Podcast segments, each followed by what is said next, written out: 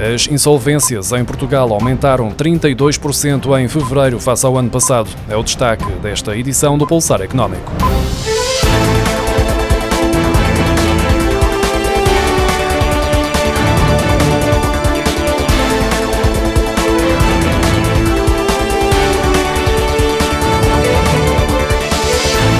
As insolvências registaram um aumento de 32% em fevereiro, com um total de 514 empresas insolventes, mais 124 que no mesmo período de 2020. Nos dois primeiros meses de 2021, as declarações de insolvência requeridas aumentaram 49,6%, enquanto a apresentação à insolvência pelas próprias empresas teve um decréscimo de 12,2%. Os encerramentos com plano de insolvência também diminuíram 54,5% face ao mesmo período do ano passado.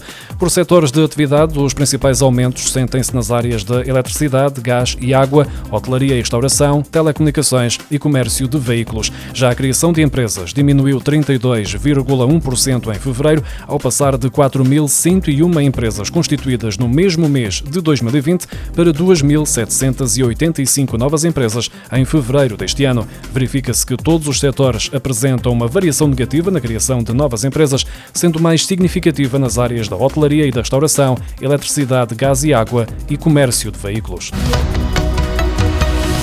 No universo de 514 empresas portuguesas inquiridas, apenas 5% antecipam um aumento nas intenções de contratação no segundo trimestre, enquanto 6% esperam reduzir a sua força de trabalho e 81% não vão fazer qualquer alteração.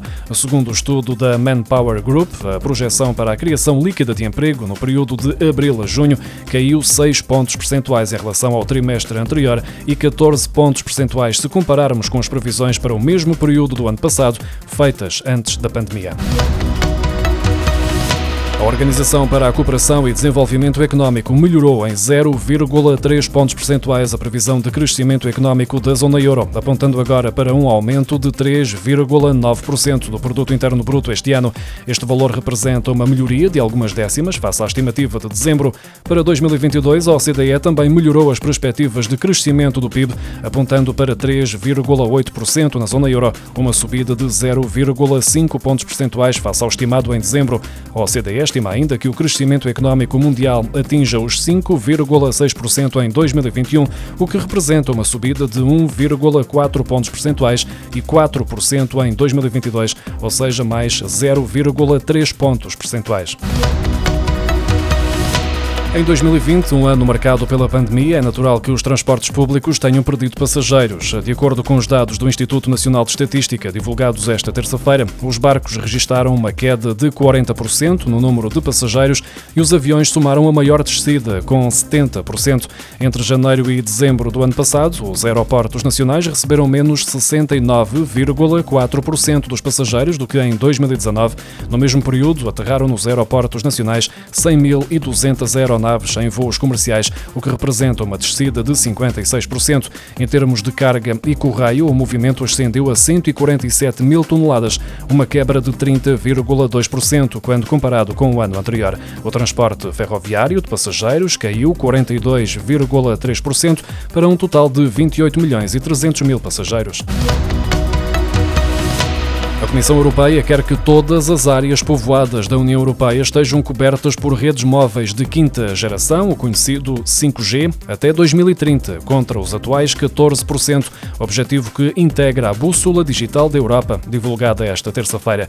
Este objetivo surge depois da Comissão Europeia ter falhado a meta comunitária de ter esta tecnologia em pelo menos uma cidade por Estado-membro até ao final de 2020, já que, de acordo com o mais recente relatório do Observatório Europeu para o 5G, em dezembro, esta tecnologia estava presente em 23 dos 27 Estados-membros da União Europeia. Por exemplo, em Portugal ainda está a decorrer o leilão das frequências a atribuir aos operadores. A quinta geração de sistemas de telecomunicações móveis permite ligações ultra rápidas e a conexão de um elevado número de dispositivos sem quebras de qualidade na transmissão de grandes volumes de dados.